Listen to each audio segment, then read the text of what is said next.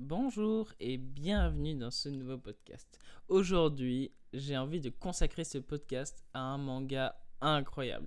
Il s'appelle Doro et Doro. Euh, c'est un manga de dark fantasy parodique. Euh, il a été développé par l'auteur euh, euh, Ayashida. C'est un peu compliqué à dire le nom. Et il est édité chez Soleil Édition. C'est une série en 23 tomes. cependant, le prix il est un peu élevé. Il est à 11,95. En fait, pourquoi je veux vous parler de ça? Parce que je trouve que c'est une série qui, qui mélange deux choses totalement opposées.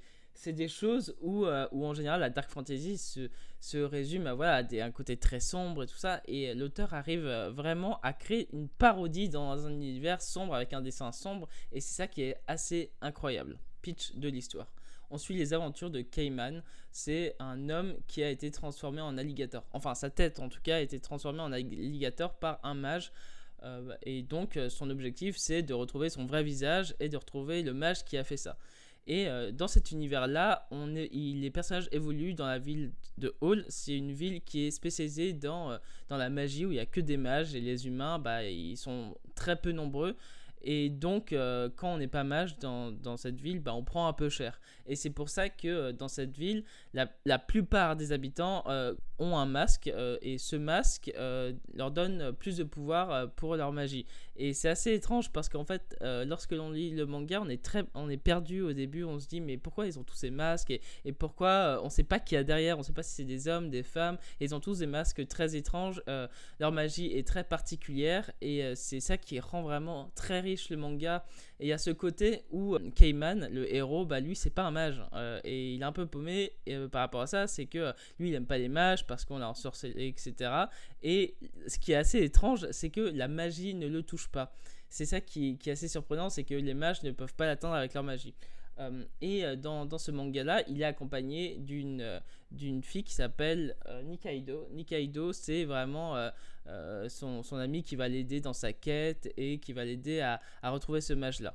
Cependant, Nikaido n'a jamais vu le visage de Kaiman. Cette dernière, elle, elle a un objectif, c'est de monter son restaurant de gyoza. D'ailleurs, c'est assez amusant parce que euh, Kaiman est obsédé par les gyoza.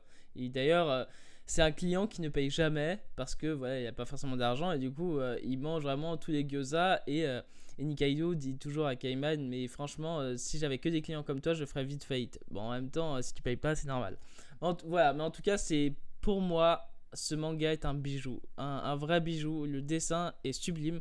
Euh, au début, je trouve qu'il est très brouillon. Euh, je suis pas très fan du dessin au début, vraiment. Mais je trouve qu'il y a une grosse amélioration à partir du tome 8-9 où euh, on sent que vraiment il y a une aisance et c'est beaucoup plus fluide le dessin. Il y a beaucoup plus de. euh, bah, c'est beaucoup plus propre parce que je trouve que ça, c'est un petit défaut.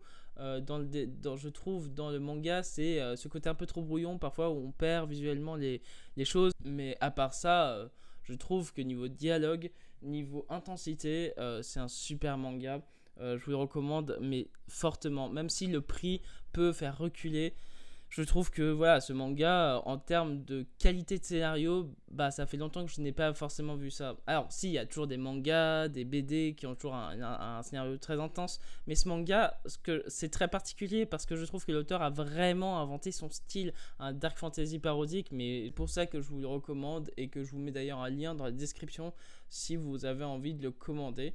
Euh, et voilà, sur ce, je vous souhaite une très bonne soirée et à bientôt dans un prochain podcast ou dans un prochain dessin. Salut